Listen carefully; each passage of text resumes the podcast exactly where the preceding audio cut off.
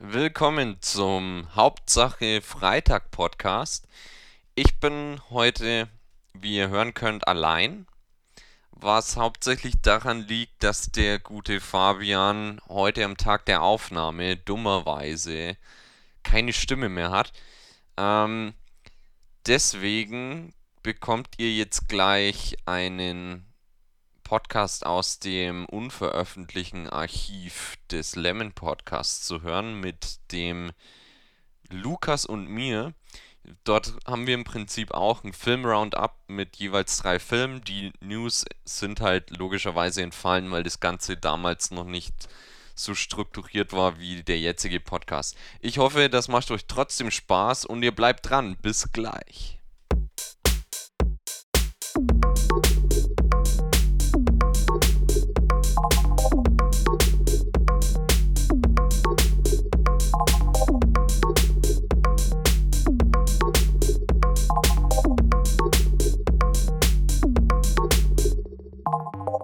Willkommen! Yay! Yo! Ich bin der Joe. Und ich bin der Lukas. Der kam unerwartet. der kam echt unerwartet. Ähm, Aber pass auf, dass wir nicht alle guten Gags am Anfang schon raus Was haben. ist denn unser Thema heute? Unser Thema heute ähm, sind Lieblingsfilme. Und zwar war es ausnahmsweise mal eine von meinen Ideen. Wow, habt ihr das gehört? Habt ihr, habt ihr, habt ihr? Das war kein Handy und ich schaue auch überhaupt nicht nach, wer mir jetzt geschrieben hat. Genau. Ah, das ist unwichtig. ähm. so funktioniert die Ausrede nicht. Hättest du bloß nichts gesagt, das hat keiner so, gemerkt. Ja. So, unser Thema ist Lieblingsfilme und zwar war das ausnahmsweise, ich glaube sogar zum ersten Mal mal meine Idee. Mhm. Und zwar ist die Idee, wir stellen ähm, drei unserer Lieblingsfilme vor, die der genau. andere genau. nicht unbedingt kennt, die jetzt auch nicht unbedingt bekannt sind, aber auch nicht unbedingt total unbekannt sind. Einfach drei Filme, die uns sehr gut gefallen. Genau. Und auch nicht unbedingt unsere absoluten Lieblingsfilme, sondern eher so geheimtippmäßig. Also jetzt nicht super. Drei Filme, die wir einfach gerne sehen. Genau. Und damit würde ich sagen, fang doch mal mit deinem ersten Film an. Ich soll anfangen. Okay, dann muss ich jetzt gleich anfangen mit Reservoir Dogs von Quentin Tarantino. Das oh. war sein ähm, Nicht-Regie-Debüt. Ähm, denn er hat vorhin, also davor ja mal privat einen Film gedreht, äh, über keine Ahnung wie viele Jahre, zwei Jahre glaube ich, und zwei hat sich dort Jahre. seine Skills selbst erarbeitet und hat daraufhin dann Reservoir Dogs als Script quasi erstmal schauen wollen, kriege ich das irgendwo los und durfte dann den Film drehen, richtig nice. Und das war eigentlich so, also gilt als sein Erstlingswerk, weil es halt der erste ist, den man sehen kann tatsächlich. Ja, wahrscheinlich auch die erste halt große Produktion. Genau. Ähm, kam, glaube ich, in meinem Geburtsjahr 93, wenn ich mich nicht äh, recht entsinne. So früh hast du den schon ja. geschaut, also. Und hatte auch schon äh, Harvey Keitel dabei und also viele Gesichter, die man später wieder sieht. Ähm, worum geht's? Im Prinzip ist eigentlich so der Einstieg, ähm, man muss sich den Film erstmal wie ein Kammerspiel äh, vorstellen. Der ist jetzt äh, mit ne, keinem riesen Budget gedreht worden und Tarantino hat dort eigentlich das in den Fokus gesetzt, was ähm, bis heute eigentlich ihn ausmacht, Dialoge. Und auch diese Interaktion von Charakteren, die irgendwie ähm, echt wirken durch das, was sie sagen, wie sie es sagen. Und ähm, innerhalb der Dialoge interessante Dinge. Dort geht es schon los mit einer Diskussion, wo einfach die Gentlemen, die man später noch kennenlernt, ähm, wie wir jetzt einfach an dem Tisch hocken, in dem Fall in dem Diner, die sind gerade am Mittagessen oder Frühstücken. Futter und, halt. Genau. Und unterhalten sich darüber, worum es in Madonnas Like a Virgin geht. ähm, hat man vielleicht auch schon mal gehört, dass äh, also diese Ideen. Dort ist dann halt der eine dabei, der das natürlich eher in sexueller Ebene sieht und ja, ähm, Tarantino spielt lustigerweise den Gangster oder den äh, Gentleman, der den Punkt rausstellt. Ja, da ist einfach dieses Mädel. Und die hatte Schwanz auf Schwanz auf Schwanz auf Schwanz. Und dann dieser eine Kerl, bei ihm ist, äh, bei dem es so weh tut wie beim ersten Mal. Das war quasi eine interessante Theorie, aber also es klingt jetzt ein bisschen cheesy, aber ähm, im Englischen klingt es auch cooler, muss man dazu sagen. Also wenn schaut es euch auf Englisch an. Aber ich schon glaub, der das Einstieg. gilt für die meisten Tarantino-Filme. Genau. Aber der Einstieg ist schon so ein richtiger äh, Schlag ins Gesicht für Sehgewohnheiten, weil es im Prinzip nur Dialog ist. Und man lernt die Charaktere in dem, was sie sagen, kennen. Es geht dann auch ums Trinkgeld geben. Ähm, einer hat einen validen Punkt, äh, warum er kein Trinkgeld gibt, weil bei McDonalds gibt man auch kein Trinkgeld. Die sind auch arme Säue, verdienen auch nichts, genauso wie hier in dem Diner. Warum soll der geben? Genau. Und ähm, es geht im Prinzip um diese Gangstergruppe, ähm, die alle äh, Mr. Pink, Mr. White etc. als Codenamen haben. Und ähm, die wollen quasi einen Juweliersladen überfallen. Dummerweise ist aber aus irgendeinem Grund die Polizei schon vorher da.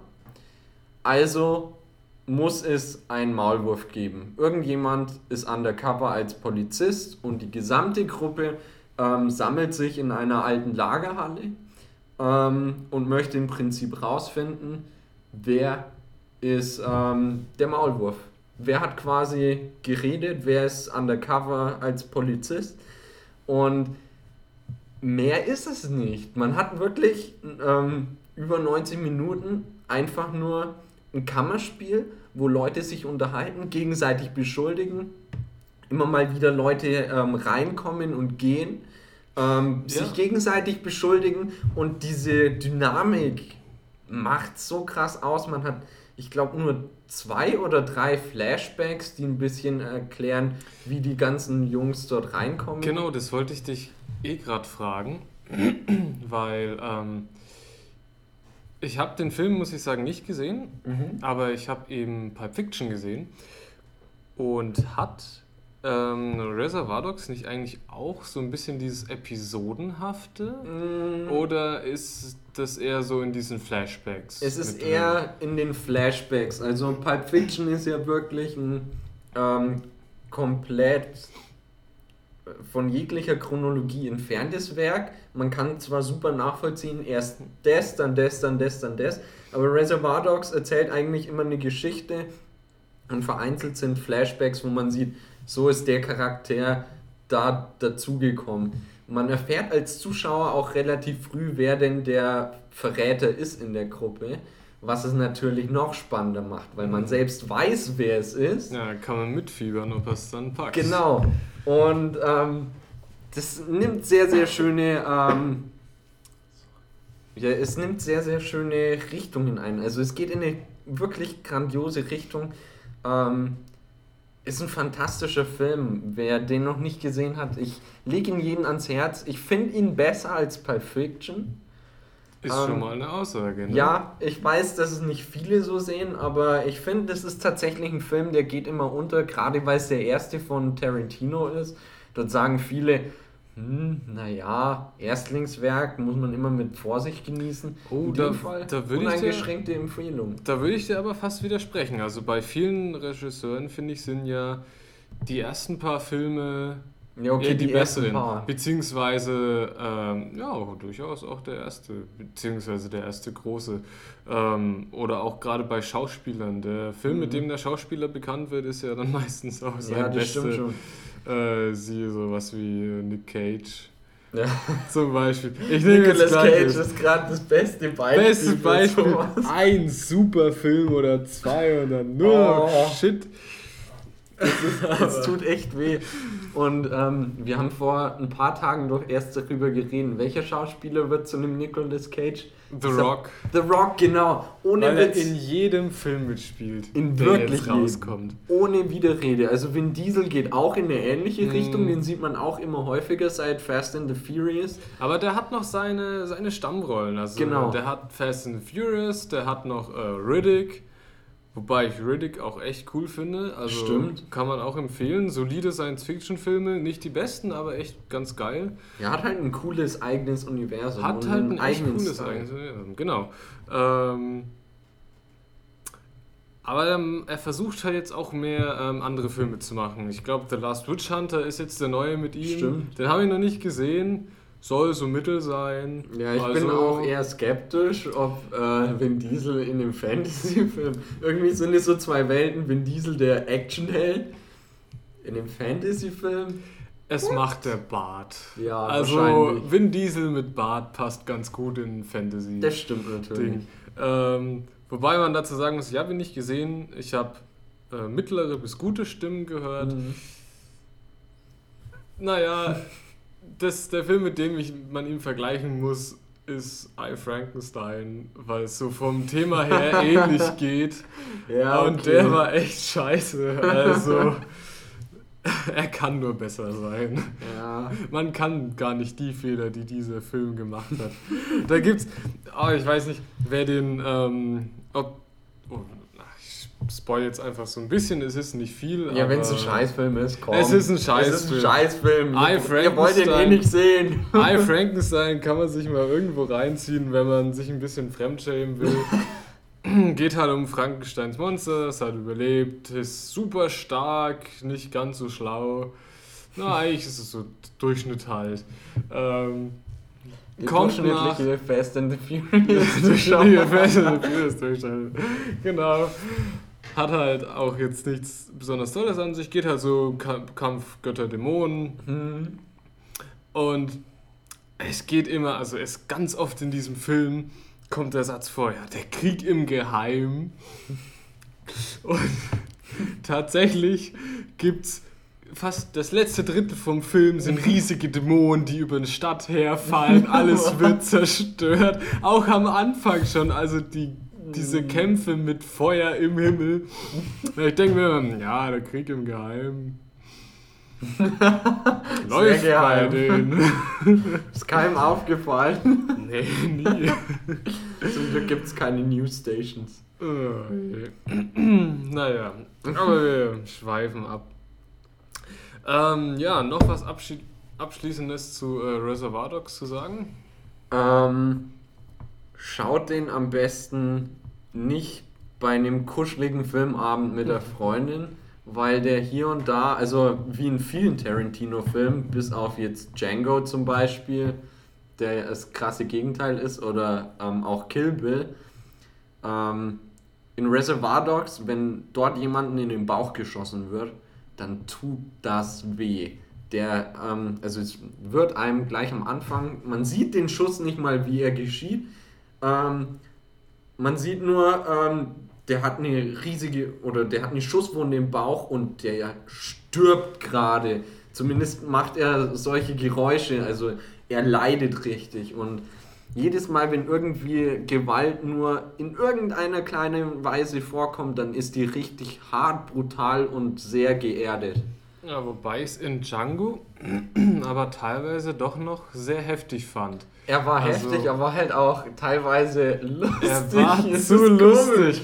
Also es wurde, da wurde die Gewalt halt so als witziges Stilmittel ja. genommen. Also die schönste Szene ist da am Ende. Darf ich das spoilen? Er schießt, er schießt jemanden gerade in den Bauch und die Person fliegt nach, fett nach links aus dem Bild raus und es ist so fehl am Platz, dass es absichtlich da drin sein muss. Das war dass so ein geiler Moment. Muss. Hat man aber im Trailer auch schon gesehen. Hat man es im Trailer schon ja. gesehen? Ich weiß es nicht. Ich habe ehrlich war so lustig, ohne Witz. Ähm, Django ist aber eh eine ganz andere Nummer, weil er es schafft, einerseits so absurd zu sein, ähm, und dann die andere Seite der Medaille, diese wirklich brutalen Szenen mit den Sklaven, die sich gegenseitig zerfleischen oder einer wurde von, von Hunden Hund, zerfleischt. Genau. Und eigentlich hält die Kamera weg, man sieht gar nichts davon, aber es ist so unangenehm in ja, diesem Film. Man kann sich viel zu viel denken. Genau. Also ähm, sehr kunstvoll gemacht, diese Brücke zu schlagen. Einerseits super lustig und andererseits diese Ek also dieser Ekel vor Gewalt, der eigentlich gar nicht plakativ sichtbar ist. Also, ja. Aber darüber mal wann anders. genau. So, Lukas, was ist denn dein erster Film? Mein erster Film ist Equilibrium, Killer of Emotions. Ein Ja, ich würde sagen, mittelbekannter Science-Fiction-Action-Film äh, mit Christian Bale in der Hauptrolle. Regisseur weiß ich jetzt spontan gar nicht. Habe ich mir aber auch noch nie drüber Gedanken gemacht, wenn ich ehrlich bin. Ähm, What the fuck? Was war das? Das war die Bank. Wow. Die kann man so hochklappen. Das schneiden wir raus und kommt in die Outtakes. Äh, wir fangen einfach nochmal neu an. Oder wir cutten ab ähm, dein erster Film. Oder wir lassen es einfach drin. Oder wir lassen es drin, das können wir auch machen. Steht es denn drauf, wer hier Regie geführt hat? Ich habe keine Ahnung. Drückst du mal um? Steht es nicht vorne drauf beim Regisseur meistens? Ja. Jan de Bond, Speed und Twist. Okay, Speed ist tatsächlich krass. Der Speed-Regisseur. Der Speed-Regisseur. Mhm. Richtig krass. Okay, wir machen es aber, wir schneiden das wirklich raus. Es geht schon zu weit. Ich fange jetzt nochmal neu an, oder? Weil jetzt sind wir so abgedriftet in. Warum denn? Okay, es hat okay. irgendwie eine coole Eigendynamik. Okay, also ich fange nochmal an. Equilibrium ähm, ist ein Science-Fiction-Action-Film vom Erfolgsregisseur Jan de Bond, zumindest steht es auf der DVD-Verpackung. ja, okay. Also Speed kennt man. Speed kennt man auf jeden Fall, aber mehr würde ich jetzt auch nicht kennen. Also ja. Twister klingt nach. Äh, der fällt mir noch ein, aber der klingt so nach. Nach diesem Spiel. Dem Gesellschaftsspiel mit der Drehscheibe. Nee, es klingt nach so einem schlechten Tornado-Film. und das will ich mir gar nicht vorstellen, dass so ein guter Regisseur sowas gemacht hat. Der Tornado des Todes. Katastrophen. Tornado. Katastrophenfilme, ey. Boah, da machen wir noch ein Best ja. of Worst Films ever. Ganz vorne mit dabei, Armageddon. Sharknado, der dritte. Oh Gott. Für alle Freunde des schlechten Kinos. Schläferz, schlechteste Filme aller Zeiten auf äh, Tele 5 mit Olli Kalkofe. Super. Olli Kalkofe ist eh fantastisch. Super. So, jetzt will ich aber endlich meine 10 Minuten über Equilibrium haben. Ähm, Equilibrium. Super Film ist mit Christian Bale. Äh, es spielt auch der Stark aus Game of Thrones mit. Oh. Ähm, oh. Sean Bean? Nee, doch. Doch. Wie Sean Bean oder Sean Bean? Bean? Sean Bean? Ich glaube schon. ich glaube schon. Sean Bean. ähm, Guter Wortwitz. Ich spiele auch kurz mit, ähm, aber nicht lang. Die Idee ist relativ einfach. Also es hat so ein bisschen was Matrix-artiges ähm, im Stil und auch in der Geschichte, aber nicht so heftig. Es ist recht einfach. Nach, dem Fan, nach einem fernen Dritten Weltkrieg ähm, hat die Menschheit ähm, so eine Art Lösung für das Problem des Krieges gefunden. Damit es nicht zu Krieg und anderen Auseinandersetzungen kommt, ähm, werden einfach sämtliche Emotionen wie Wut, Trauer und Hass ignoriert. Sprich, alle kriegen Drogen, ähm, damit sie keine Gefühle mehr ähm, haben. Dabei gehen natürlich alle anderen Gefühle auf drauf. Äh, Leidenschaft, Freude, Liebe. Spaß beim Sex. Den musste ich jetzt bringen, sorry. Die Tatsache, dass es so viele Kinder in dem, oder einige Kinder in dem Film gibt, würde ich sagen, beweist das Gegenteil.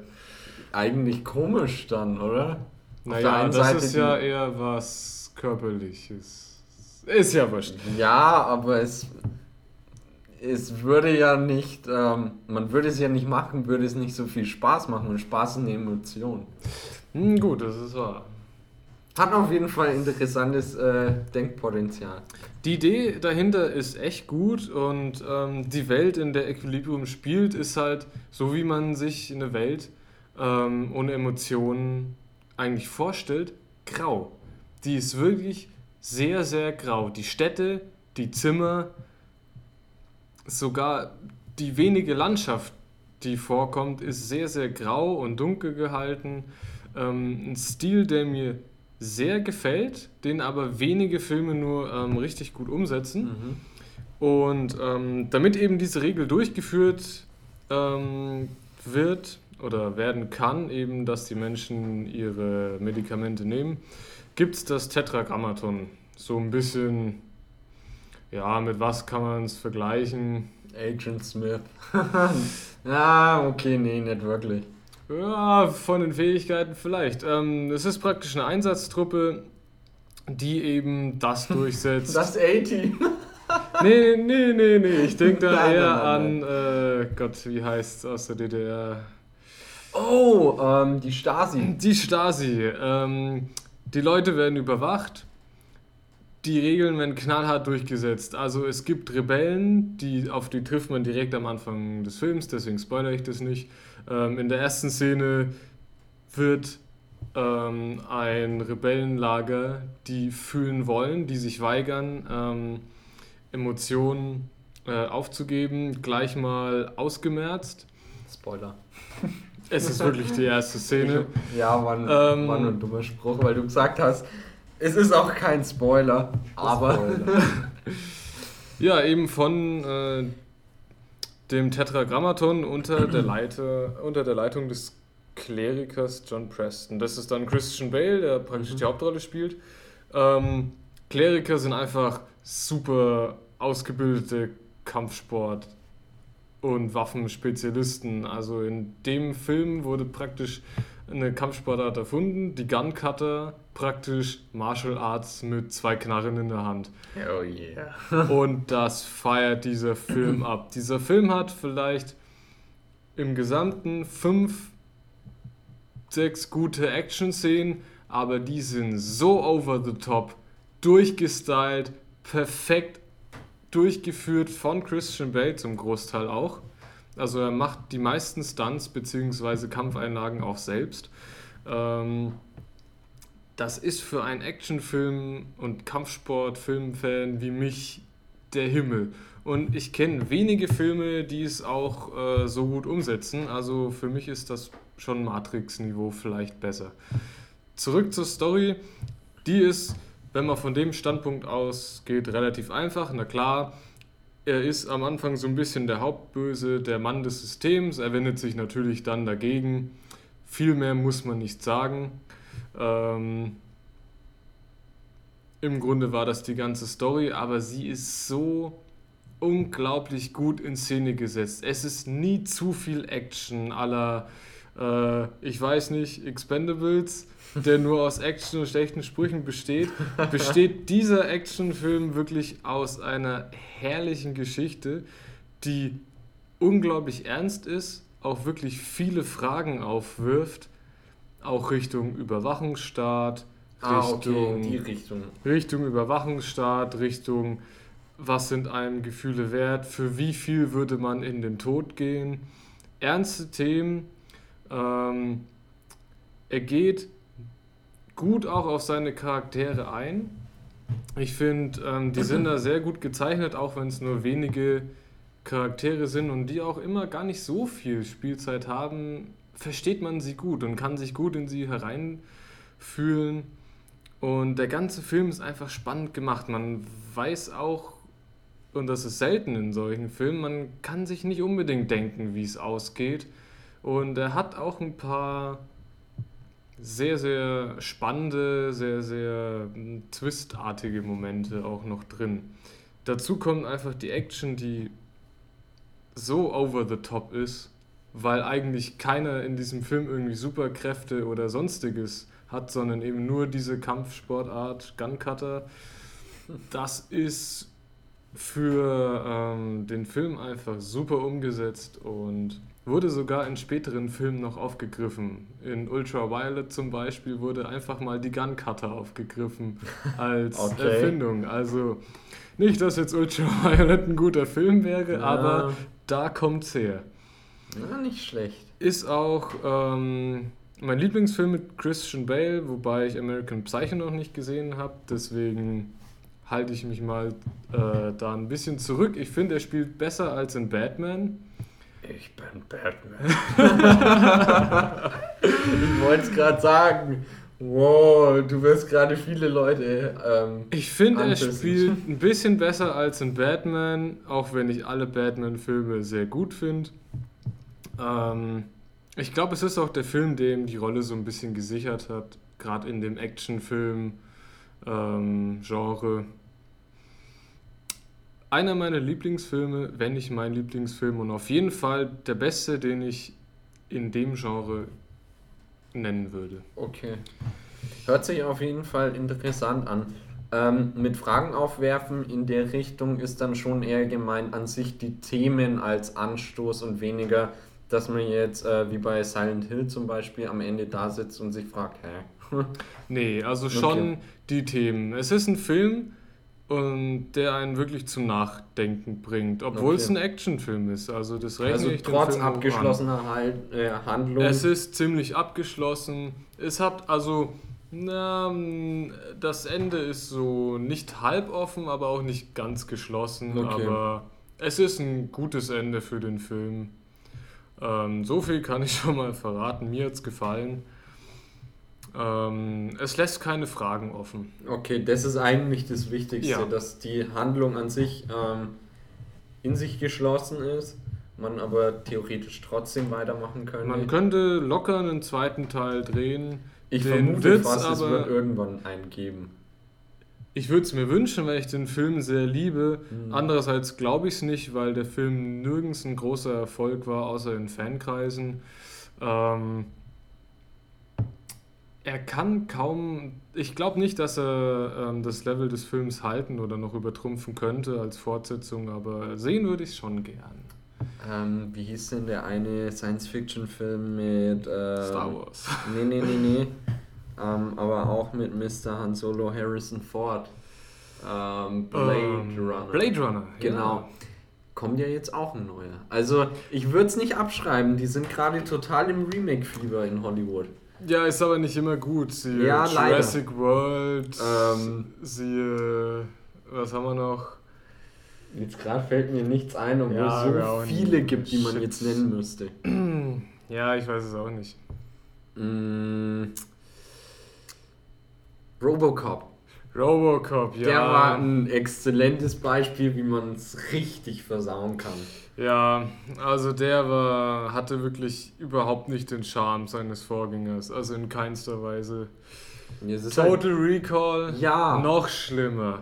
Also, wie konnten sie Filmvorlage wie Total Recall verkacken? Ich meine, Total Recall ist so verrückt und durcheinander, dass wo man sich eigentlich denken muss, okay, mhm. es ist so viel bescheuerter Kram drin, es würde überhaupt nichts ausmachen, wenn sie sowas halt machen würden, ja, wenn sie den Film bescheuert machen würden, aber dann weiß es, nicht. Es wird dann halt nicht Mühe reingesteckt, das ist ja. das Problem. Das sieht man, äh, Mad Max habe ich immer noch nicht gesehen, aber ähm, ich habe viele Filmanalysen gesehen, die super interessant sind. Ähm, eine auf YouTube, äh, die ist jetzt mal in dem Blogpost hier verlinkt, wo man ähm, Bild für Bild sehen konnte, wie quasi durch Schnitte und durch Kameraführung das Auge des Zuschauers genau dort butterweich hingelenkt wird, wo als nächstes etwas passiert. Und man ist in so einem konstanten Flow, dass nichts irgendwie diesem,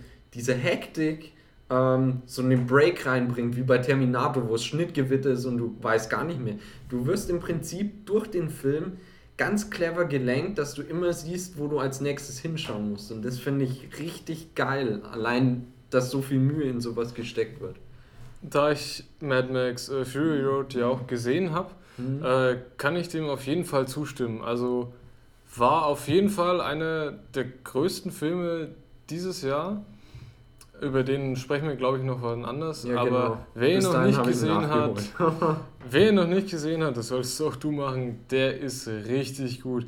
Also nicht in dem, was man sich unbedingt erhofft. Die Story kann man sich im Grunde auf ein Blatt Papier schreiben. Es ist nicht viel, aber es ist nicht wichtig, weil die Szenen, die dieser Film hat, sind perfekt durchdacht. Die Actionsequenzen sind super. Da sind keine Kampfsport voll durch choreografierten Sachen drin, wie jetzt in Equilibrium, aber es hat so einen Flow, der mhm. einfach nicht aufhört und der Film nimmt einen bis zum Ende mit.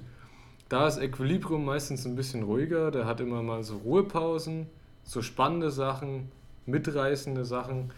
Ähm, beide Filme haben irgendwie eine ganz andere Herangehensweise an dieses Action-Thema. Okay. Das finde ich auch ganz interessant. Kann man ja mal irgendwann noch aufdröseln, aber. Muss ich auf jeden Fall beide nachgucken. Musst du beide nachgucken. Ähm, Equilibrium muss sein. Christian Bale und Tay Diggs. Der zweite sagt mir auch leider gar nichts. Nee. Tay Diggs. Also aber er sieht cool aus auf dem Cover. Sieht auch im Film ganz cool aus. Machen wir aber mal weiter mit deinem zweiten Film, den du mitgebracht ja, hast. Du kommst jetzt mit äh, einer Perle. Ich habe gerade Reservoir Dogs genommen und jetzt kommt. Du hattest schon deine. Genau, jetzt kommt quasi ein Film, den wirklich niemand hier erwarten würde. Aber ich liebe ihn. Er ist, er ist so gut. Er ist so witzig auch. Asterix und Obelix Mission Cleopatra. Und ich rede nicht vom Zeichentrick, der auch sehr gut ist. Nein, ich rede von der Realverfilmung mit Gérard Depardieu. Meiner oh, Meinung nach yes. eine der besten, wenn nicht sogar die beste europäische Komödie. Also gut, in Deutschland gibt es noch sehr, sehr starke, aber ähm, was dieser Film an Gagdichte hat, ist unbegreiflich. Ähm, worum geht's? Es geht um den Architekten, dessen Namen mir gerade nicht einfallen will. Ähm, Ach Gott. Er endet mit Archidonis. Archi. Irgendein Wortspiel mit Architekt. Äh, Archeopteryx. Ähm, Archeopteryx, das war's nicht. Ähm, das Lustige ist, der Charakter vergisst auch dauernd Namen und sagt dann zum Beispiel Mirac ähm, Miracoli und macht dann halt einen Gag über die ähm, Nudeln. Irgendwas mit Nudeln sagt er dann auch. Ähm, er geht auf jeden Fall ins Dorf, denn er hat ein Problem. Er soll einen Palast bauen für Cäsar im Auftrag der Majestäte ähm, Kleopatra und wenn er das nicht macht, wird er geköpft. Ganz schön habe ich. Ja, und wo geht man da hin? Natürlich nach Gallien. Er will eigentlich den Zaubertrank, aber Miraculix sagt. Miraculix? Schon. Miraculix, ja. ja. Ich war jetzt kurz vorsichtig wegen dem Miraculige.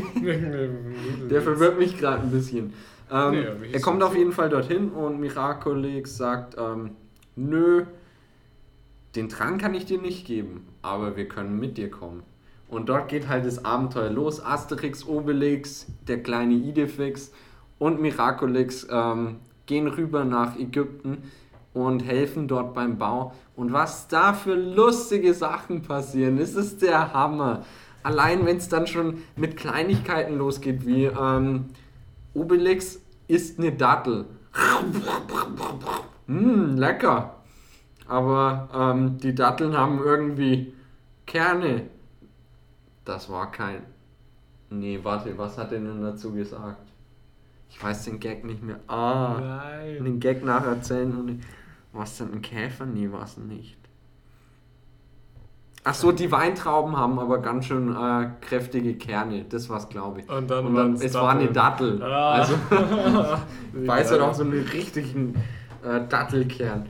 Oder auch äh, Vodaphonix, mein Lieblingscharakter in jedem ah, Film. Der ja. Hammer. Das ähm, unter den Arbeitern bei ähm, beim Architekten ist eben auch so eine Widerstandsgruppe, die bessere Bedingungen will. Ähm, und dort die Anführerin heißt Vodaphonix. Und die kommt halt erstmal so an. Sie haben eine neue Nachricht. das ist so gut. Und ähm, in einer späteren Szene hat Vodaphonix dann schlechten Empfang und spricht da. Äh, das habe ich in letzter Zeit häufiger. und ich fand es so lustig, weil es halt was aus der jetzigen Zeit nimmt und ähm, als Klamauk mit reinbaut. Es würde auch ohne funktionieren. Es gibt dann auch eine Szene, ähm, einen sehr coolen Kampf ähm, gegen. Gegen den bösen Architekten. Genau. Ne? Ähm, legendär, hat was vom Anime ist so übertrieben lustig gemacht und ja. so unernst. Beide haben, glaube ich, den Zaubertrank getrunken ne? genau. Ne? und kloppen sich dann auf höchstem Niveau Matrix-mäßig. Also ja, genau, so richtig Anime-mäßig eigentlich, wie bei Dragon Ball. Wird ja dann auch äh, richtig, als sie aufeinander zuspringen, ähm, mit diesem typischen Anime-Hintergrund, wo quasi Farben einfach durchrauschen und auf der anderen Seite und die beiden Und dann. Oh Gott, die Szene ist so gut. es ist so lustig. Ähm, dann auch äh, die Geschichte mit ähm, Asterix, der sich verliebt in die eine ja, in Hofdame, die genau in die Dienerin von Kleopatra. Und ähm, Obelix und Miraculix äh, verarschen ihn dann, die sind nämlich in der Zelle eingesperrt und ja, richtig witzige Sachen einfach. Und auch wie die ausbrechen aus der Zelle, es ist einfach so gut. Wir brechen jetzt aus und die Wache davor, ja klar, und dann boom, es ist so gut. Oh Gott. Aber komm, verrat man nicht äh, alle Gags. Ich ja. meine, kann man Stimmt, man kann schauen. stundenlang über alle Gags reden, aber das Dann machen muss wir jetzt den nicht. Film auch nicht mehr schauen. Er ist auf jeden Fall super lustig. Ähm, ich würde sagen, wirklich eine der besten europäischen Kom äh, Komödien, die es gibt. Auf jeden Fall richtig gut. Ich habe den auch gesehen. Er ist auch der Zeichentrickvorlage sehr, sehr ähnlich. Ja. Also viele Sachen wurden auch eins zu eins fast übernommen. Ja, aber halt noch so eine Spur abstruser. Ja, noch, noch ein bisschen, bisschen abstruser, noch ein bisschen moderner. Genau. Halt auch ganz viele Sachen, die du halt in echt besser machen, oder was heißt besser machen kann, aber die in echt noch ein bisschen lustiger sind als ja. im Comic, siehe Vodafonix. Ja, eben. Also das ist wirklich, wirklich gut. Und, ähm, Richtig gut gemacht. Er ist leider, gerade weil Asterix und Obelix, dort schalten viele schon ab, weil die, ja, Männchen laufen, ist halt eine Realverfilmung. aber der ist mit so viel Liebe gemacht. Ähm, wirklich, wer den noch nicht gesehen hat, lege ich jedem nahe. Ja, kann man sich auf jeden Fall reinziehen. So, Lukas, was ist denn dein nächster Film? mein nächster Film, äh, den habe ich vorhin schon erwähnt. Und zwar, wo ich mit Equilibrium den ernstesten äh, Actionfilm hatte, den ich so kenne, komme ich gleich mal zu einem der unernstesten. Und zwar The Expendables 2. Ein Film, den wahrscheinlich viele schon geschaut haben, aber ich nehme ihn einfach rein, weil ich ihn so unendlich geil finde. Also kurz zusammengefasst, die Expendables 2 ähm, basiert auf dem Einser. Es ist einfach ähm, Sylvester Stallone als, ich weiß gar nicht, wie er im Film heißt. es auch ist auch nicht wichtig. Hat halt seine Söldnertruppe, die aus alten Veteranen, sprich aus alten Actionfilm-Veteranen bestehen. Jet Li ist dabei, ähm, Gott, Arnold ähm, Schwarzenegger, oder? Arnold Schwarzenegger gehört in dem nicht dazu, aber er kommt auch drin vor.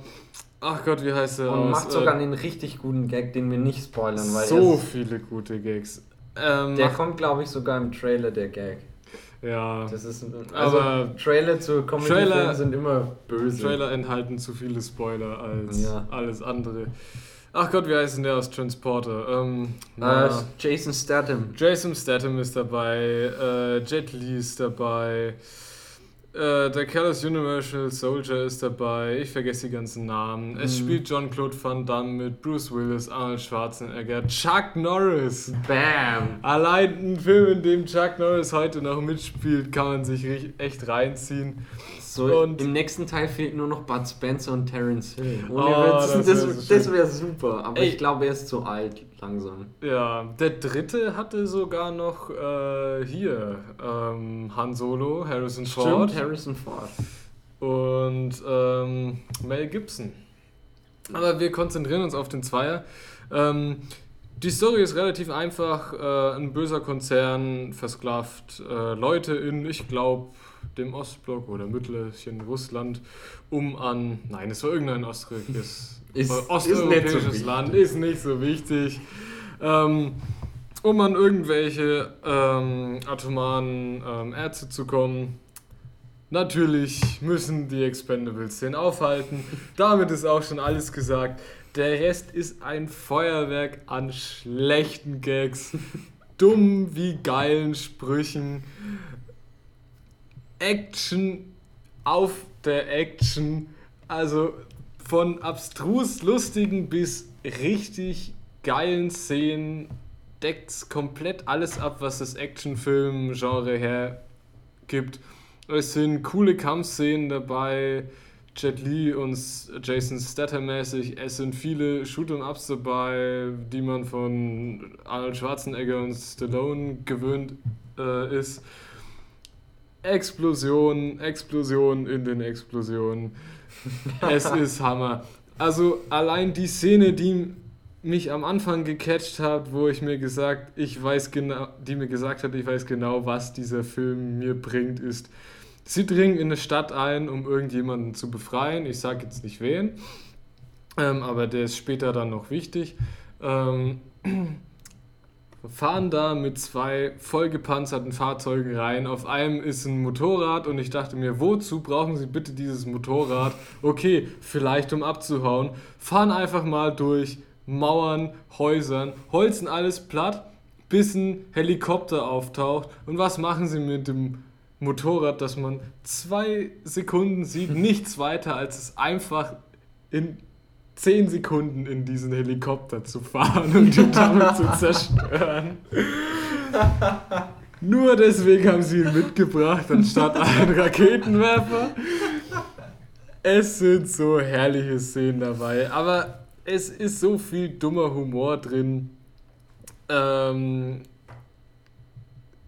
aber das Größte sind einfach die Anspielungen. Also da sind so viele Anspielungen auf Filme, ich meine, Arnold Schwarzenegger spielt mit Es kommt Terminator Anspielung. Ja. I'll be back. äh, ich sag nur Yippie Yay, Schweinebacke. Bruce Willis spielt auch mit. Das Jeder, ist dann aber nur im Deutschen, oder? Ich weiß den Englischen Seinen ikonischen nicht. Spruch. Ähm, also ich finde den deutschen Spruch viel besser. Ähm, ich kann mir den englischen auch nie merken. Dort sagt er irgendwas, ja, so, so auf die Art Motherfucker oder irgendwie so. Ich finde es aber nicht lustig. Aber in Deutschen ist es tatsächlich witzig. Schweinebacke, diese, dieses Wort, das ist so es schön. Ist so Schwein bescheuert. ist schon so schön. Aber dann noch Backe, Schweinebacke. ja, da sind herrliche Sachen dabei. Es kommt sogar ein Chuck Norris-Witz erzählt von Chuck Norris vor. Das ist das Geilste. Die Szene will ich spoilern, weil da treffen sie auf ihn und es ist so gut. Und sie wundern ihn, äh, sie wundern sich, dass er noch lebt. Und dann fragt der eine ihn, wurdest du nicht mal von äh, einer Cobra gebissen? Und dann sagt er so ganz locker, ja, ja, das ist wahr. Aber nach äh, zehn Tagen Schmerz und Krankheit ist die Anaconda gestorben. Oder so ähnlich, ich weiß es nicht mehr genau leider.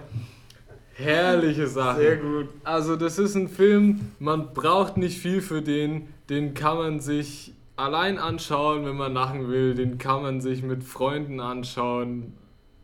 Der funktioniert immer. Man darf keine Ansprüche auf die Story haben, aber für die Expendables-Filme ist der zweite auf jeden Fall auch der mit der diebsten Story. Kann man noch dazu sagen, es sind auch mh, mm, zumindest ein ergreifender Moment ist drin. Äh, man freut sich über jeden neuen äh, Actionheld, den man aus seiner Jugend kennt, äh, der auftritt. Super Film, besser als der erste, viel besser als der dritte und für mich ist es der Actionfilm, mit der sich eigentlich jeder Actionfilm messen muss. Da ist so viel Action drin. ich habe The Raid 1 und 2 noch nicht gesehen, aber alles, was es sonst so gibt, momentan würde ich sagen, muss ich mit Expendables 2 messen können. Hast du Drive schon gesehen mit Ryan Gosling? Den habe ich leider auch nicht gesehen. Der, schau dir den mal an.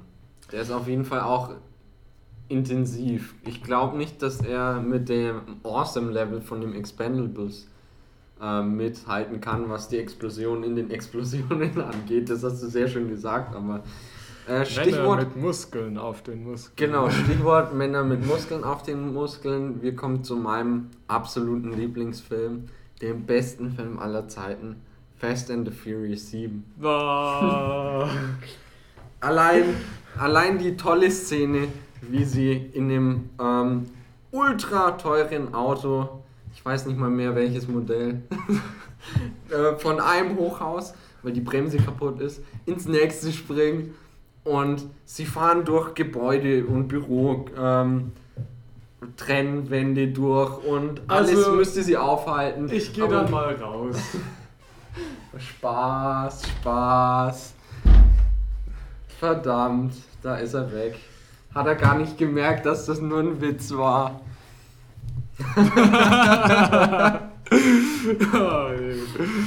Ach ja. Wahrscheinlich haben wir die Tür eh nicht gehört. ja, doch, der relativ viel Umgebungsgeräusche. Hm. Wenn also der Nachbar den Furz lässt, hört man. Nein, hört man nicht. Aber okay, jetzt kommen wir zu deinem eigentlichen dritten Mein Film. eigentlicher dritter Film ist die Truman Show mit äh, Jim Carrey. Uh. Und ähm, den würde man auch nicht erwarten. Ich finde Jim Carrey ja großartig. Äh, wenn der sein Gesicht verzieht, ist es immer lustig. Egal wie er macht. Hat so ein bisschen was von Simon Kretschmer. Oh ja, das stimmt. Simon Kretschmer ist sowas von der deutsche Jim Carrey. Ja. Aber es gibt eine herrliche, ein herrliches Video von Jim Carrey, wie er Stück für Stück sein Gesicht in das von Clint Eastwood umwandelt. Jeder, der es nicht kennt, anschauen. Ist verlinkt so lustig. Im, ist verlinkt im Blogpost. Oh, Definitiv. Yes. Ähm, ja, worum geht's in der Truman Show? Also diese, dieses Kürzel Show impliziert schon ein bisschen. Ähm, Truman wurde als Gibt's Baby. Auch ein langes Wort für Show? Weil du gesagt hast, Kürzel. Nee, dieses kurze Wort. Ach so, Show. Entschuldigung. Ähm, vielleicht habe ich mich auch verplappert. Ähm, Im Prinzip wird schon impliziert im Titel, es geht irgendwie um eine Show, um einen Truman. Truman wurde als Baby geboren in eine TV-Produktion und alles in seinem Leben ist zu 100% ähm, inszeniert. Es wird äh, 24 Stunden, sieben, die Tage, äh, Tage die Woche nur sein Leben gebroadcastet. Wenn er schläft, geht es halt nicht weiter. Wenn er wach ist und irgendwas macht, sieht jeder mit. In diesem gesamten Ort, in dem er wohnt, äh, sind überall Kameras. Und ähm, tragischerweise ist sein Dad dann, ähm, als er noch ein ja, fünf-, sechsjähriger Junge war, ähm, bei einem Bootsausflug aus der Serie geschrieben worden, was er natürlich nicht weiß. Er denkt, sein Vater ist dort umgekommen. Was? Äh, ja, richtig harter Tobak eigentlich. Ähm, und er verliebt sich dann, ähm, als er aufs College geht, in ein Mädel und äh, man erfährt wohl, obwohl er quasi eine Frau hat, ähm, im Hier und Jetzt, ist er insgeheim immer noch in diese Frau verliebt und hat sich aus ähm, Katalogen Augen rausgeschnitten und Gesichtsteile und quasi so ein Bild von ihr rekonstruiert. Okay. Ähm, aber dieses Mädel wurde halt. Creepy. Ja, sie wurde halt aus der Stadt geschrieben innerhalb der Geschichte, was er natürlich auch nicht weiß. Also sie ist halt dann auf einmal weg gewesen ähm, er hat vermutet, dass sie wohl irgendwie von der Army oder von irgendjemandem entführt wurde, weil es sehr mysteriöse Umstände darum gab. Und irgendwann fällt ihm auf, dass alles, was um ihn herum passiert, sehr inszeniert wirkt.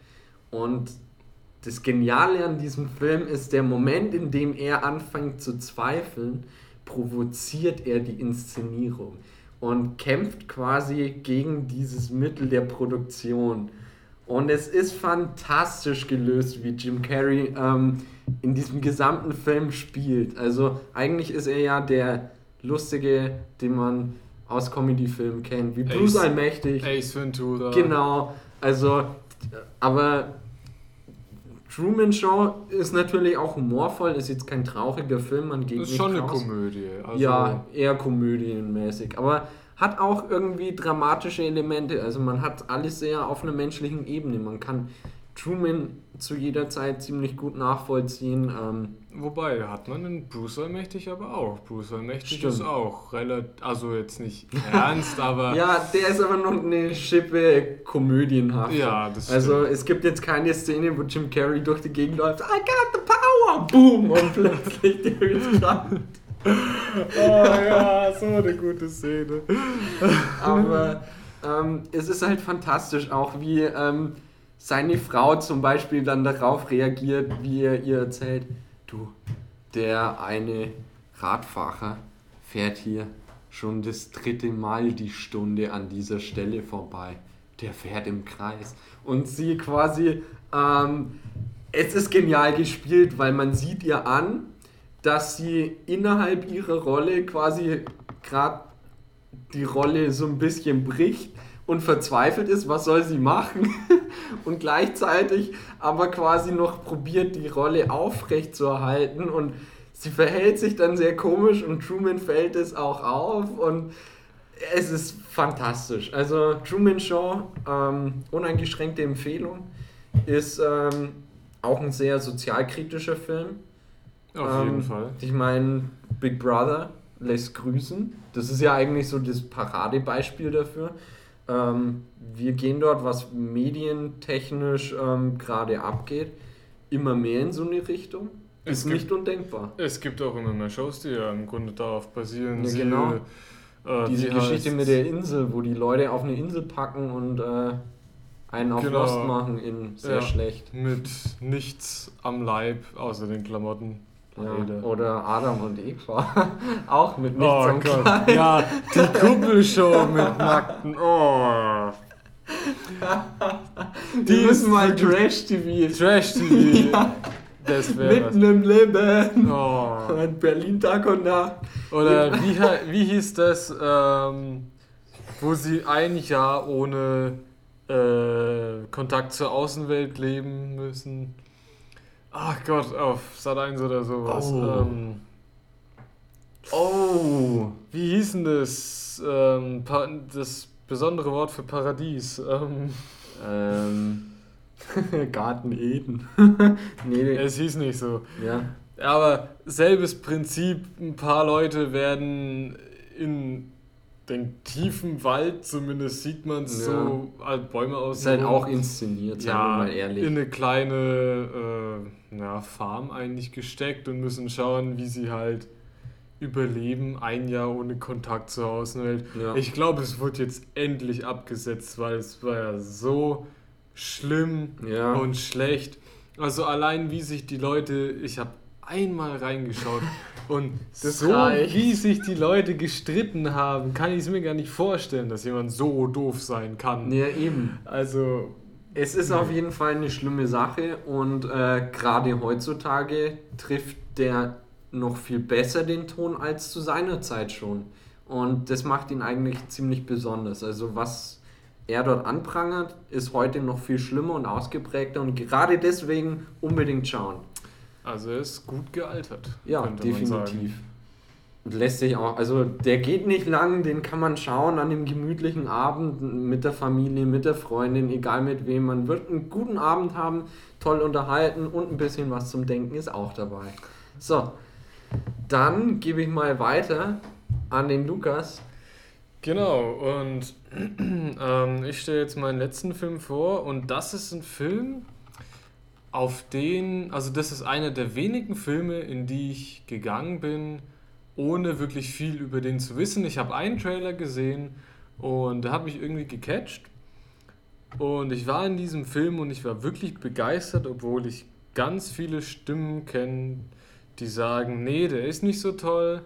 Der wurde auch von Kino Plus vielleicht in zwei Sätzen abgehandelt. Cloudedless. Ähm, Tom Hanks. Ein Film mit Tom Hanks, Halle Berry, Hugo Weaving, eigentlich Erstklasse Schauspieler, hm. aber sogar eine deutsche Produktion.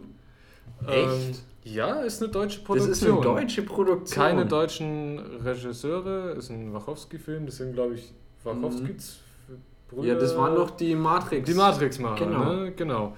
Ähm, ist aber eine deutsche Produktion. Ich glaube, die bis dahin teuerste auch. Habe ich mal irgendwo gehört oder gelesen. Ja, glaube ich auch. Ich meine, ist ja auf Hollywood-Niveau. Deswegen hätte ich es gar nicht Ist auf Hollywood-Niveau und der Film ist riesig. Ähm, riesig deshalb, weil der Film. Ähm, es ist, also der Film hat eben äh, eine Besonderheit, die ihn eben von anderen Filmen unterscheidet. Das ist nämlich kein einzelner Film, also er geht auch, glaube ich, fast drei Stunden.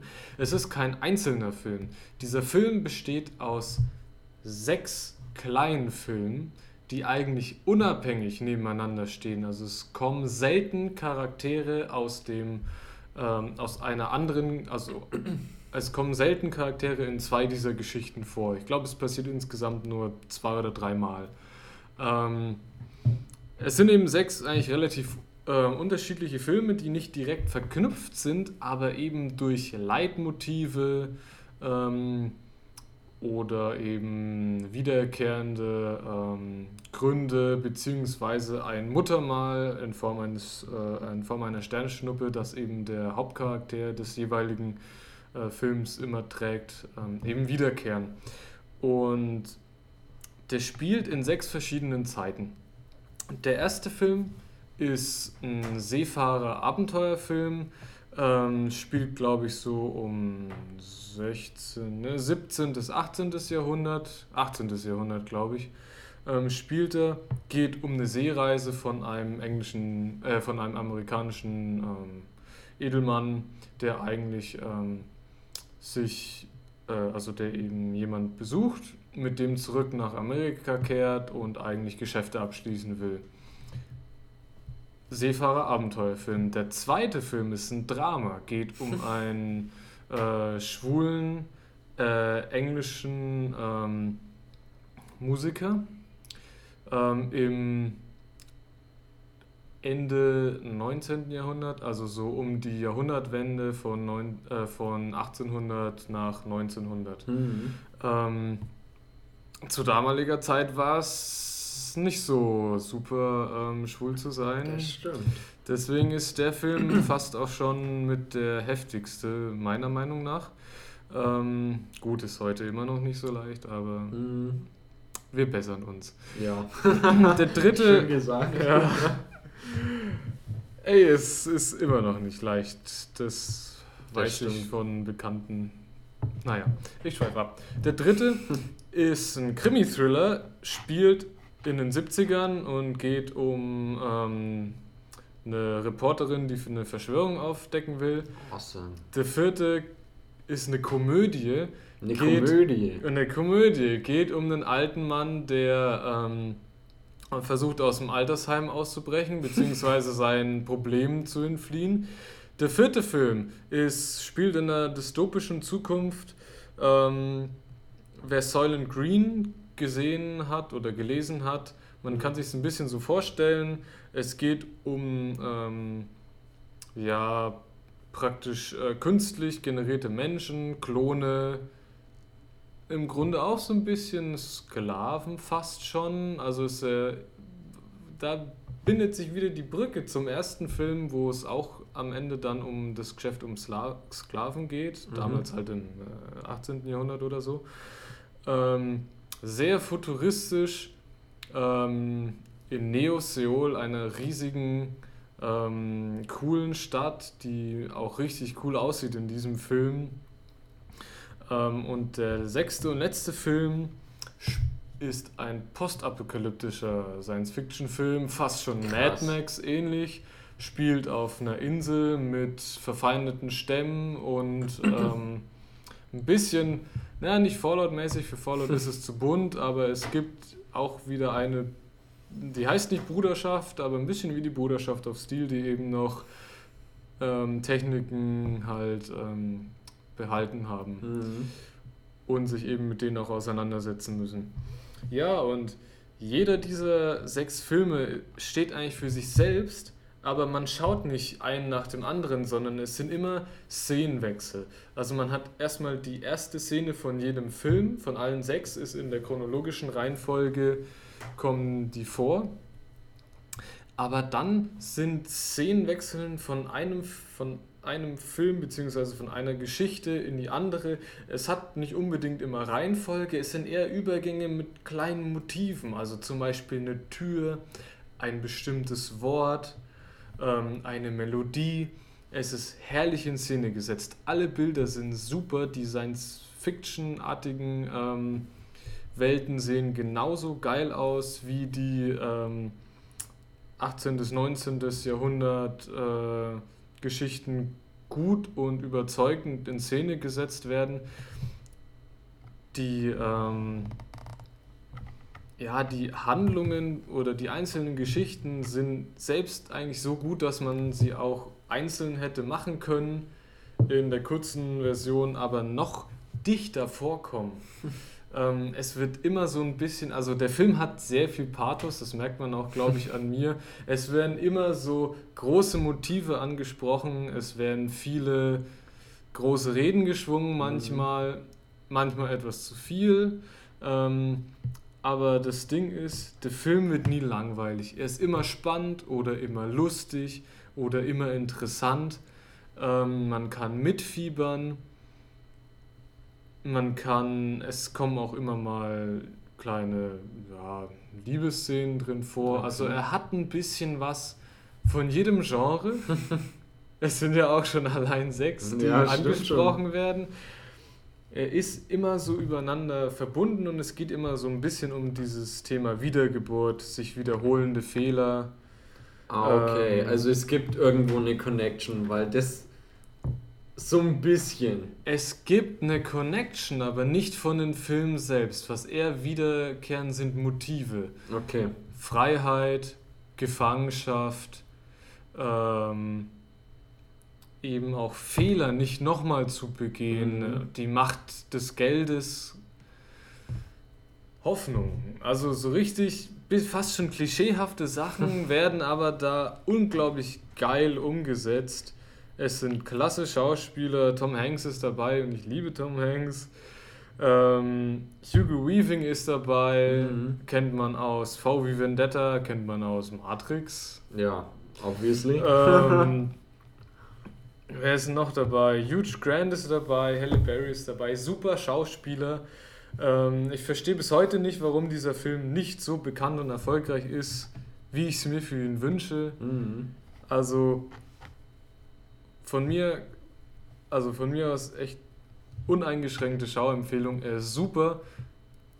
Am besten eigentlich allein oder mit der Freundin oder okay. jemand, den man schätzt, weil es ist ein ernster Film irgendwie schon. Ich denke so mit ein paar Kumpels ist das schwer, mhm. weil man kann, man will ihn schon ernst nehmen. Ja, ansonsten hast halt fünf, sechs Leute, die ein Bierchen zwischen und dann, oh, schau mal, lol. Und genau. Die und würdest du am liebsten einfach erwürgen in dem Moment. Ja, und dafür ist der Film zu ernst und zu gut. Ähm, und er lohnt sich auch nochmal zu schauen, weil, mhm. oh, wobei, ich weiß nicht, ob man sagen kann, falls, das ist schon ein Spoiler, nicht für die Geschichte, aber für die Machart des Films. Mhm. Ähm, falls ihr das nicht hören wollt, einfach hier ausmachen. Ansonsten, ansonsten sage ich es jetzt, weil das, was diesen Film auch so toll macht, ist, er hat halt, ich glaube, zehn Schauspieler mhm. A6 Geschichten und in jeder Geschichte kommen aber mehr, ähm, mehrere Schauspieler vor, also mindestens fünf oder sechs.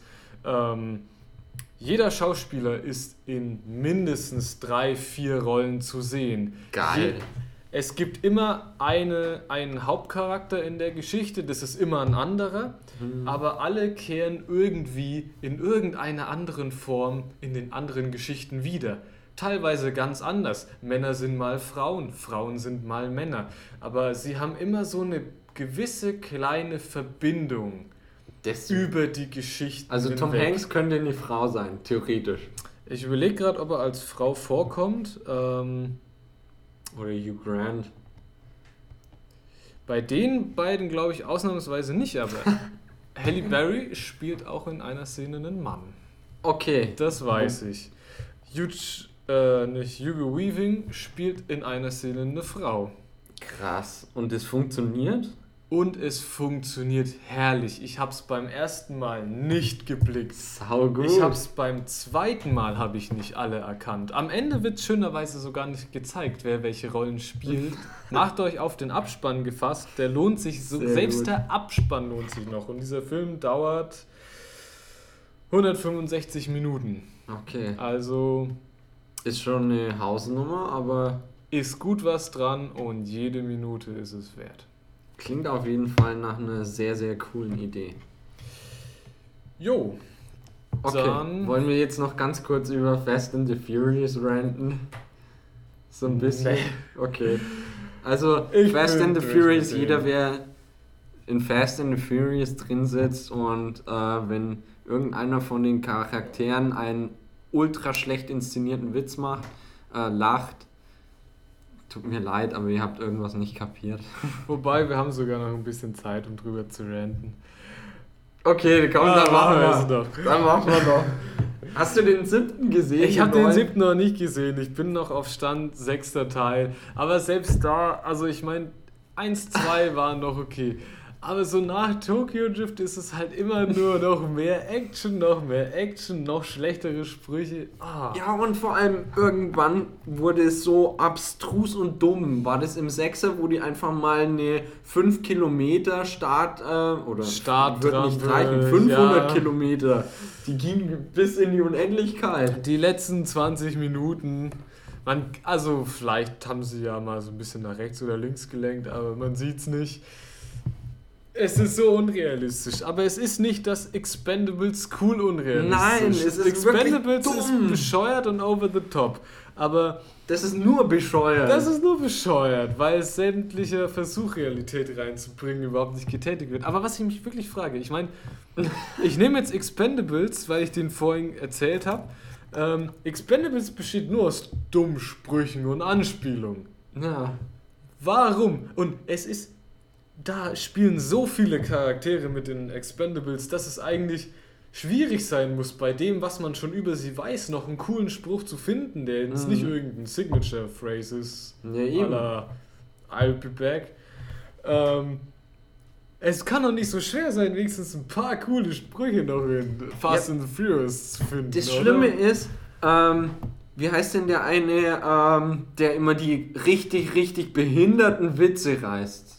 Ich muss es jetzt so explizit sagen. Vin Diesel. Nein, nein, nein, der eine. Dwayne ähm, The Rock Johnson. Nee, es gibt ja noch einen Schwarzen in der Gruppe, der quasi der, auf, ja. so, auf so, also richtig klischeehaft, so ein Klischee-Schwarzer, ähm, der ich, quasi ja, auf Comedy-Schwarze gemacht Ich weiß nicht, wie er heißt. Ich weiß es auch nicht, aber der bringt immer die dümmsten Sprüche, wo ich mir denke, warum? Warum? Das ist nicht lustig. Wer lacht darüber? Und dann blicke ich mich um und neben mir sitzen Vollidioten im Kino und die lachen darüber. Und das Schlimmste war wirklich am Anfang vom siebten Teil. Und das muss ich jetzt mal loswerden, weil es ist so behindert und dumm.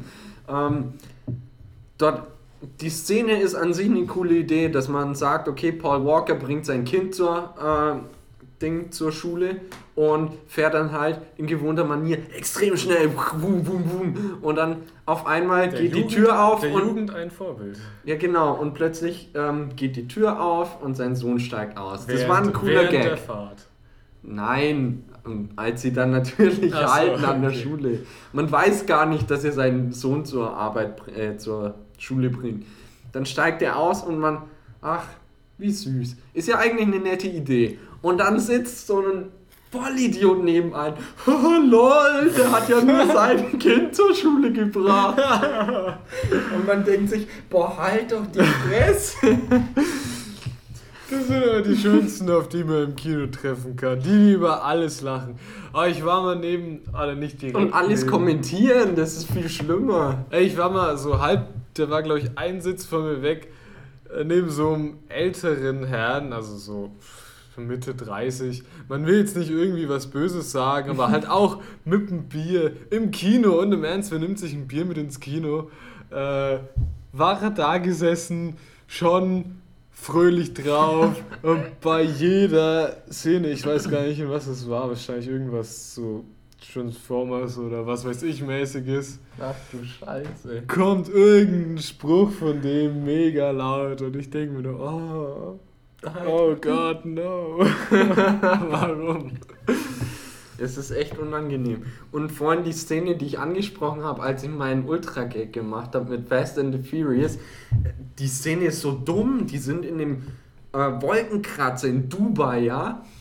Und fahren dort ein Milliarden teures Auto. Am Wolkenkratzer. Und, am Wolkenkratzer. Und dort ist die Bremse kaputt. Also was können sie machen? Sie können nur durch die Scheibe und dann fliegen sie von einem Gebäude ins nächste, was schon total dumm ist. So ja? muss das. Und sie fahren weiter, weil nichts kann sie aufhalten. Und äh, natürlich, oh mein Gott, werden sie es schaffen, werden sie es schaffen, oh mein Gott, oh nein, die kommen der Scheibe näher. Und dann springen die nochmal von dem Wolkenkratzer in den nächsten. Gib dir das mal, wie so dumm immer, das ist. Immer so ein Stück weiter, bis du mal keine Wolkenkratzer mehr hast. Das könnte man super in der Parodie so ja. 20 Wolkenkratzer.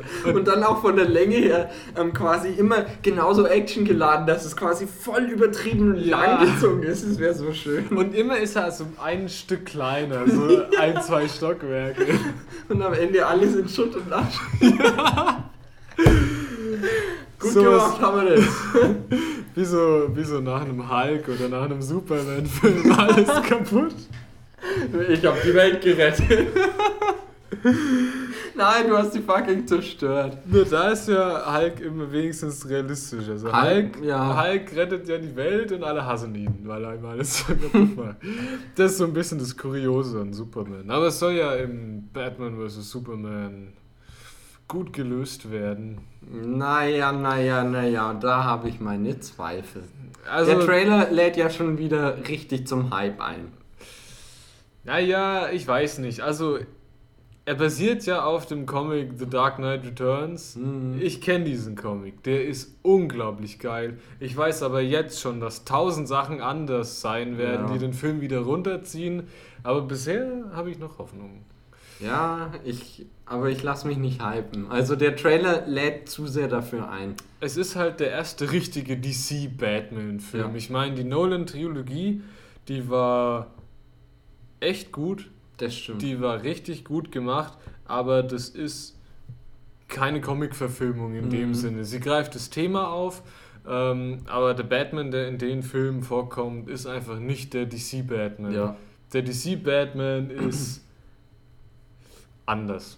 Es erinnert mich eher an, es gibt eine, ähm, es gibt auch eine Comic-Serie, die Batman so in der heutigen Zeit mhm. realistischer darstellen könnte. Da ist er eher so ein bisschen ähm, schwächer und Alfred ist da kein, also auch sein mhm. Butler, aber auch ein Kriegsveteran kommt ihm manchmal so ein bisschen zur Hilfe.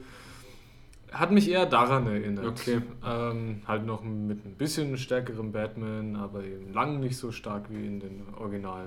Ja, Comics. und da es sieht nach was anderem aus, aber muss ja nicht schlecht sein. Muss Auf der anderen Seite, sein, nee. Christopher Nolan, da muss ich jetzt auch mal etwas rauslassen. Ähm, was Steven Spielberg für die 80er war und vielleicht noch für die anfänglichen 90er, ist Christopher Nolan für jetzt. Der macht zurzeit die besten Filme. Ähm, auch ein Tarantino ist super, aber macht halt nicht viel und lässt sich so viel Zeit. Hateful Eight wird bestimmt mega geil, aber ich glaube, er hat ja schon angekündigt, er will keinen Film mehr danach machen. Echt? Ja, hm, also das vielleicht war das nicht. auch. Ähm, Vielleicht hat er das auch nur so gesagt, so ja, komm, geht in den letzten Film, so naja. wie bei den Scorpions, die jetzt die zweite letzte Tournee ja. Ähm, Aber na, ich weiß nicht. Also es könnte auch gut sein, dass er es sagt, weil er, er hat ja sein Skript für Hateful Eight ein paar Mal ändern müssen, weil immer ja. so viel an, also es wird ja teilweise schon ähm, geklaut oder so und dann ja, veröffentlicht und, halt und er ist halt stinksauer. Und man kann es verstehen. Ich meine, er hatte wahrscheinlich den Film, den er abliefern wollte, kann er nicht mehr so machen. Ja. Und das ist schon richtig scheiße. Ja, also, gerade für den Tarantino, der halt unfassbar gute Drehbücher schreibt. Also und seine Filme lebt auch davon, dass genau. man eben nicht weiß, was vorkommt. Ich meine, jeder weiß, wie ein Batman-Film endet, also außer vielleicht die von der Nolan-Trilogie. die waren schon, aber jeder weiß, wie ein Fast and the Furious endet. Also da braucht er, wenn es veröffentlicht wird von Fast and the Furious 8, wenn er kommt, ist. Darf ich mal was sagen? Interessiert niemanden. Fast and the Furious ist fucking Alarm für Cobra 11 ja. ein bisschen epiger. Also ein bisschen mehr Epicness und du hast Alarm für Cobra 11 1 zu 1. Hör mir doch auf. Das stimmt. Also es ist echt aber das ist auch wieder Alarm für Cobra funktioniert ja auch. Warum denn? Ja, aber warum funktioniert dann Fast and the Furious nicht? Beziehungsweise, warum hat Fast and the Furious, der locker genauso schlecht ist, beziehungsweise noch schlechter als hier der dritte Avengers-Teil, mehr Erfolg, äh, nicht der dritte Avengers, der dritte Expendables-Teil, mehr Erfolg als der dritte äh, Expendables-Teil, den ich, ich immer noch als besser sehe, obwohl er der schlechteste von den dreien ist. Wahrscheinlich kann man das nicht nachvollziehen, wenn man zu viel Hirn im Kopf hat. Hm, ich weiß es auch nicht. Also, äh, für alle, die sich jetzt stark beleidigt fühlen, zu Recht, nein. ähm, wir meinen es ja nicht ganz ernst. Nee. Aber schon auch ein bisschen. In ne? jeder Ironie steckt ein Körnchen Wahrheit. Genau. Und damit beenden wir unsere tolle Film-Roundup-Runde, die erstaunlich lang ging. Ich habe erwartet, wir reden jetzt eine halbe Stunde, auch wenn wir gesagt haben, ja, maximal eineinhalb Stunden. Wir kommen jetzt so tatsächlich an eine Stunde und 15 Minuten ran. Ich finde, es ist eine gute Zeit. Ja. Passt. Packen wir's. So. Oder erstmal so. Genau. Ähm, vielen Dank fürs Zuhören. Schreibt Kommentare auf iTunes, das wäre cool. Was gibt's noch? Ja, eine Bewertung noch Bewertung. dazu. Wir freuen uns natürlich immer auf äh, den einen Stern, aber fünf Sterne tun es auch. ja, ja, dann danke fürs Zuhören und bis zum nächsten Mal. Tschüss. Tschüss.